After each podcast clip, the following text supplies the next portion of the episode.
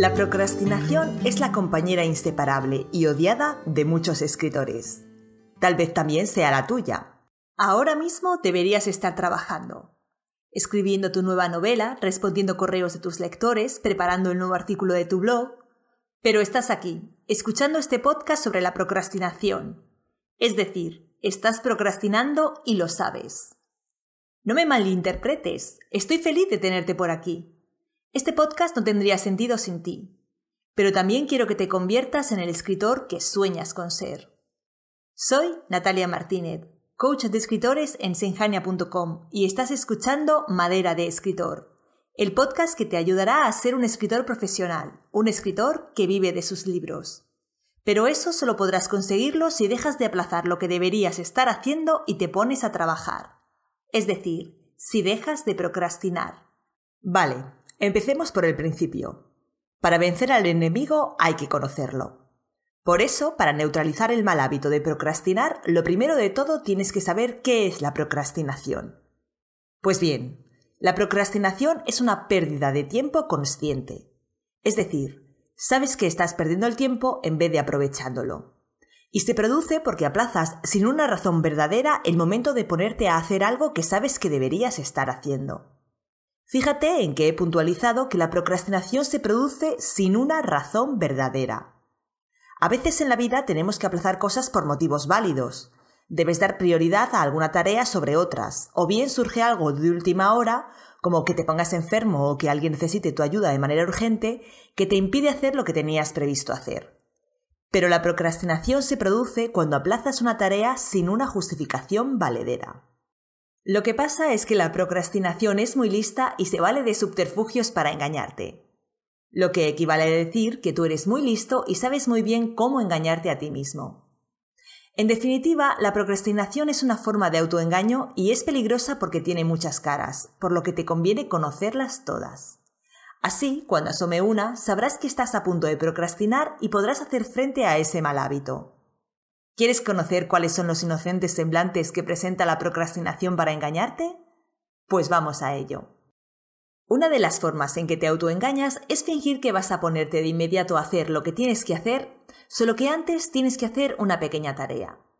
Ya sabes, te dices a ti mismo, me pongo enseguida, pero antes consulto un momento el correo, saco a pasear al perro, llamo a mi madre, ordeno el escritorio.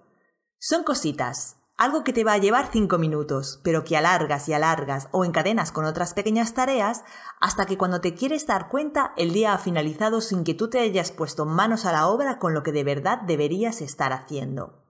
Otra forma de autoengaño es fingir que hay una tarea importante que debes hacer antes de esa otra que aplazas. En este caso lo que te dice tu voz interior es no puedo hacerlo sin antes por ejemplo, todavía no has empezado a escribir tu novela porque tienes que aprender más antes de ponerte a escribir en serio, tienes que documentarte todavía más sobre el siglo de oro español, tienes que encontrar editor para tu novela anterior. Sí, todas esas son tareas importantes, pero no justifican que aplaces el momento de empezar a escribir. ¿Necesitas formarte? ¿Por qué no dedicas tres meses a hacer un curso en vez de un año a leer blogs? ¿Por qué no empiezas a trabajar en el esquema preliminar de tu novela para determinar qué información necesitas sobre el siglo de oro en lugar de dedicarte a recopilar datos y datos que después no vas a usar? ¿Por qué no te organizas y dedicas todos los días 15 minutos a contactar con editoriales y el resto del tiempo del que dispongas a escribir? Esta última cuestión me llega al siguiente punto. No confundas procrastinación con mala organización. Muchos escritores os declaráis procrastinadores cuando en realidad lo que sufrís es una falta crónica de organización. Lo sé, lo sé, el tiempo es escaso y la labor ingente. Tienes que escribir, atender tu blog, gestionar tus redes sociales, relacionarte con otros escritores, formarte, revisar, documentarte y, por lo general, compatibilizar todo esto con un trabajo nutricio o tus estudios y la familia. Tienes tanto que hacer que no sabes por dónde comenzar. Empiezas muchas cosas, pero terminas pocas, y al final te sientes frustrado, estresado y cansado.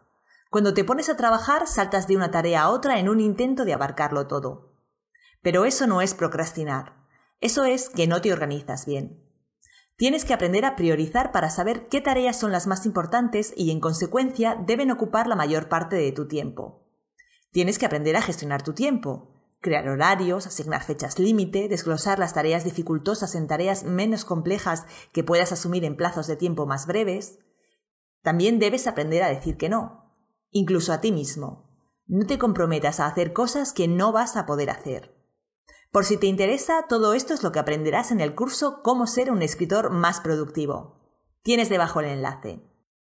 Así que ya lo has visto. Puede que en realidad no seas un procrastinador. Tal vez simplemente es que no te estás organizando bien y eso te lleva a que cuando pensabas ponerte a escribir te acuerdes de que tienes un correo importante sin contestar. O el rato que habías pensado reservar para leer un libro que te ayude con la documentación de tu novela se ve ahogado por las dos lavadoras que tienes que planchar. Y es que detrás de la procrastinación se agazapan motivos ocultos. Y esos motivos casi siempre tienen que ver con el miedo. En tu interior hay un miedo latente que es el que te obliga a postergar el momento de hacer algo cuyos resultados, en el fondo, temes. Por ejemplo, es muy común tener miedo a no hacer las cosas bien. Ese es el motivo por el que lees tantos blogs de escritura. Simplemente tienes miedo de ponerte a escribir y hacerlo mal. Yo soy una firme defensora de la formación del escritor.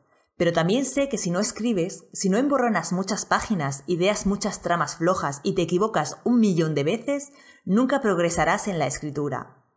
Además, ¿sabes qué? Que no pasa nada si lo haces mal.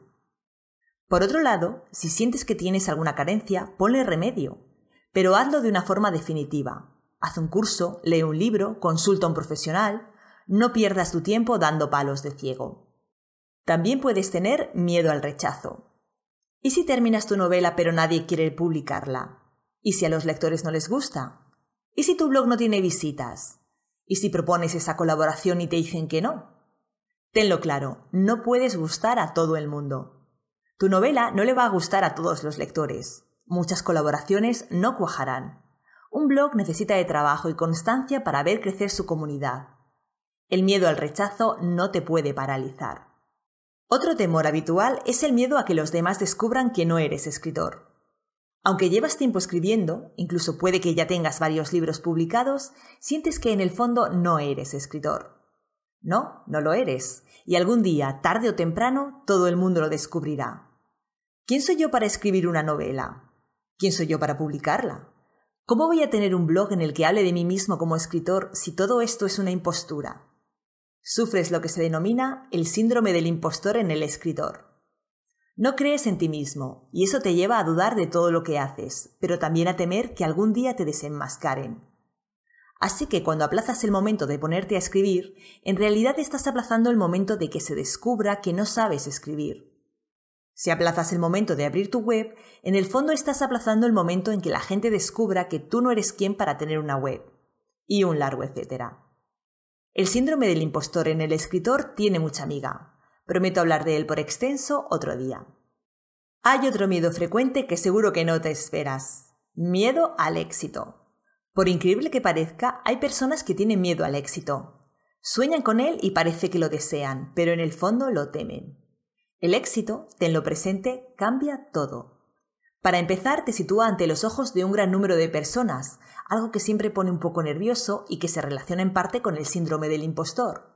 Cuanta más gente te mire, más posibilidades hay de que descubran que en realidad eres un fraude. También modifica tus relaciones con los demás. ¿Qué dirán tus padres si dejas tu trabajo para dedicarte a escribir después de que tu novela te haya dado los medios para hacerlo? ¿Y cómo ver a tu pareja que te conviertas en una persona célebre? Muchas personas se boicotean a sí mismas porque temen llegar al éxito. Por último, también está el miedo a lo que vendrá después. Por ejemplo, si terminas tu novela, tendrás que ponerte a reescribir y revisar.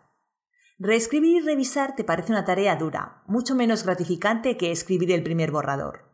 Así que aplazas el momento de escribir, pero en realidad lo que postergas es el momento de reescribir o revisar. O sabes que si creas una web tendrás que escribir artículos en tu blog con cierta frecuencia. Nunca has sido una persona constante y ese nivel de compromiso te asusta. Así que sigues leyendo artículos sobre la importancia de tener una web y viendo tutoriales sobre cómo montarla en WordPress en lugar de ponerte manos a la obra. Muchas veces aplazamos tareas sencillas o nos entretenemos eternamente con ellas porque nos asusta o nos disgusta la tarea que viene después. Como ves, la procrastinación tiene mucho de autoengaño. Por tanto, la mejor manera de acabar con ella es saber qué se esconde detrás. Te he dado algunas pistas, así que analiza tu comportamiento para ver cómo se manifiesta en ti la procrastinación. ¿No será que lo que te falla es la organización? Descarta esa posibilidad. ¿Eres de los de me pongo enseguida pero antes o de los de no puedo hacerlo sin antes haber... Comprueba que no estás usando excusas para aplazar aquella tarea que deberías estar haciendo. Revisa tus miedos. Identifica los motivos por los cuales pospones el momento de hacer algo. ¿Temes hacerlo mal? ¿Sufres el síndrome del impostor? ¿Tienes miedo al rechazo o al éxito? Saber lo que se esconde detrás de tu actitud procrastinadora te ayudará a ponerle remedio. La próxima vez que te sorprendas haciendo algo que no deberías estar haciendo, en lugar de seguir la agenda que tenías prevista para ese día, párate a pensar el por qué. Identifica los motivos que te empujan a procrastinar y ponles remedio. No se puede desarrollar una carrera de éxito en ningún ámbito, tampoco en la escritura, siendo un procrastinador. Piensa en todo lo que harías, en dónde estarías si no procrastinases tanto. Sí, Tienes muy buenos motivos para desterrar ese mal hábito hoy mismo. En el curso Cómo ser un escritor más productivo tienes una hoja de trabajo que te ayuda a esbozar tu perfil de procrastinador para que sepas por qué pospones. Además, también recibirás estrategias efectivas para que dejes de aplazar todas esas tareas que se quedan sin hacer día tras día. Este es un curso de pago, pero si te interesa, tienes el enlace abajo. Esto se acaba aquí. Te esperamos la semana próxima en un nuevo episodio de Madera de Escritor. En él, Edu Molina te va a descubrir 6 errores que pueden matar tu web de escritor. Y cuando tu web está muerta, el éxito se aleja de ti irremediablemente.